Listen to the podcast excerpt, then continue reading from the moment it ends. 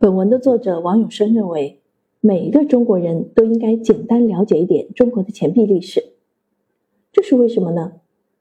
因为钱币虽然是我们日常生活中很常见的一种物品，大家对它并不陌生。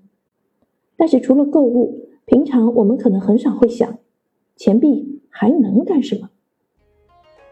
实际上啊，钱币除了购物之外，还能发挥很多别的作用。它虽然看起来很小。但是它所承载、记录、包含的内容和信息却是博大精深。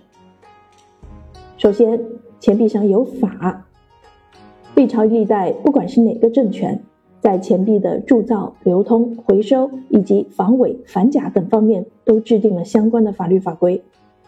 特别是从北宋发明使用纸币以后，历经金代、元代，直至明清两朝。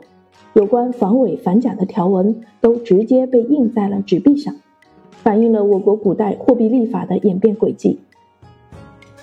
其次，无论是铸造铜钱还是印刷纸币，为了保证质量、满足流通需要，使用的一定都是当时最成熟的技术。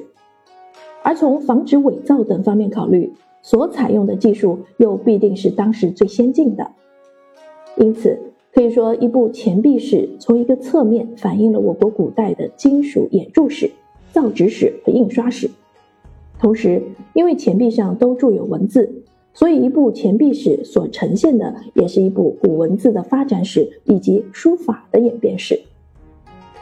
最后，更为重要的是，钱币不同于一般的物品，它是社会重大变革或重要事件的产物和象征。可以说。任何一枚钱币的铸造都有其特定的历史背景和原因，同时也对社会的政治、经济和文化等诸多方面产生重要的影响。每一种新的钱币总是在继承原有钱币的基础上有所发展，既有历史的延续性，又具有鲜明的时代性。这种时代性从唐朝开始，因为年号钱的铸造，钱币与历史发展的进程变得更为紧密。因此，也可以说。一部钱币史所串联的，就是一部年号史，一部朝代更替史，一部古代政治史。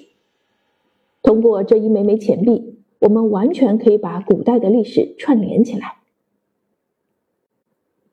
作者希望和大家一起通过钱币这一新的视角来重温历史，透过钱眼去看看钱币所呈现给我们的是一部怎样的历史，我们又能从中收获怎样的感悟和启发。